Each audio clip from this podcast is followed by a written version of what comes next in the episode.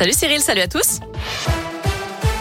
À la une, 30 milliards d'euros pour faire de la France une grande nation d'innovation. C'est le plan d'investissement annoncé par Emmanuel Macron et baptisé France 2030. Un plan qui prévoit 1 milliard d'euros pour la construction de petits réacteurs nucléaires, 4 milliards pour la mobilité propre. Objectif, produire 2 millions de véhicules hybrides et électriques. Le chef de l'État veut aussi réduire de 35% les gaz à effet de serre entre 2015 et 2030.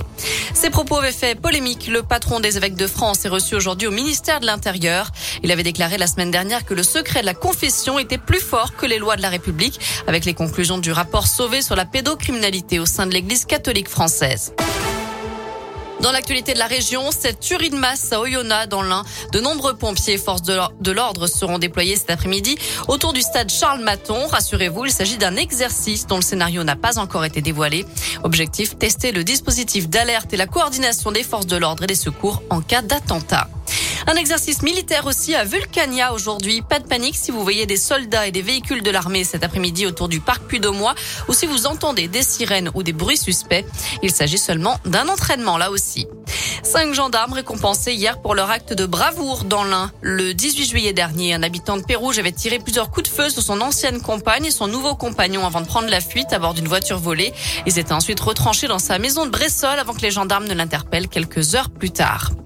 À retenir aussi cette saisie record dans la métropole de Lyon. Les policiers de Villeurbanne ont mis la main sur 4 tonnes de protoxyde d'azote, qu'on appelle aussi gaz hilarant. Plusieurs personnes ont été interpellées et une enquête préliminaire a été ouverte. Les suspects ont été identifiés puisqu'ils trafiquaient sur Snapchat. À retenir aussi la grève des ambulanciers privés, mouvement national avec un préavis reconductible à partir d'aujourd'hui. Ils réclament notamment le respect des engagements du ministère de la Santé sur la réforme de l'urgence préhospitalière. Un mot de sport avec du foot et une grande première pour un jeune vert. Etienne Green a honoré sa première sélection hier avec les espoirs britanniques. Une soirée tranquille avec une victoire 1-0 face à Andorre. C'est d'ailleurs son tout premier clean sheet de la saison. 220 millions d'euros à gagner ce soir à l'euro million, c'est du jamais vu. Ça fait neuf tirages que personne n'a trouvé les cinq bons numéros et les deux étoiles. Il vous reste donc quelques heures pour jouer et tenter votre chance. Et puis si vous remportez ce soir le jackpot, vous aurez largement de quoi vous offrir la garde-robe d'Amy Winehouse. Elle va être mise aux enchères. Des dizaines de robes, des livres, des disques, des sacs et des objets ayant appartenu à la diva de la soul seront vendus en novembre en Californie. Un total estimé entre 1 et 2 millions de dollars. Voilà pour l'essentiel de l'actu. On jette un œil à la météo pour cet après-midi.